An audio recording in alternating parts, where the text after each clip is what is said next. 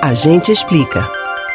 O uso do celular para as mais diversas atividades caiu no gosto da maior parte da população. Seja no Brasil ou no mundo, o celular virou uma ferramenta de trabalho ou de estudo. A Pesquisa Nacional por Amostras de Domicílios, PNAD contínua do IBGE, revelou que mais de 155 milhões de brasileiros, a partir dos 10 anos, utilizam um celular, o que representa 84,4% da população. Mas você sabe como essa tecnologia passou a existir? E sabe como as ligações por celular funcionam? A gente explica.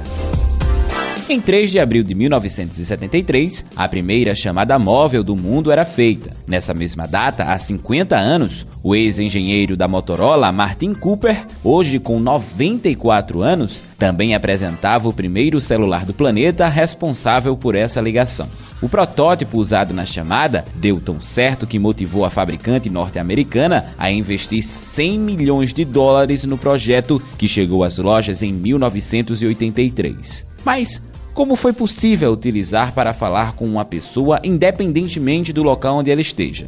Isso só foi possível graças às ondas do rádio. É que a divisão das áreas a serem cobertas ocorre em células, ou seja, a telefonia móvel divide a cidade nessa célula, conduzindo uma ligação em outro bairro sem que as duas se misturem. Por isso, quando uma pessoa faz uma ligação para uma amiga ou um familiar, o celular emite o número do outro aparelho em uma faixa de frequência especialmente reservada. O número é captado pela estação rádio base da célula amarela, onde está a pessoa que fez a ligação. A estação detecta que o aparelho de destino não se encontra na mesma célula. Por isso, entre em contato via cabo ou pequenas ondas com a central de comunicação e controle. Lá há um banco de dados atualizado a cada segundo, informando em qual célula está cada aparelho da cidade. Ao receber o comunicado, ela manda a informação da chamada para a estação da célula de destino e o celular da pessoa que recebe a ligação toca. Ao atender, cada uma das células procura um canal de frequência que esteja livre.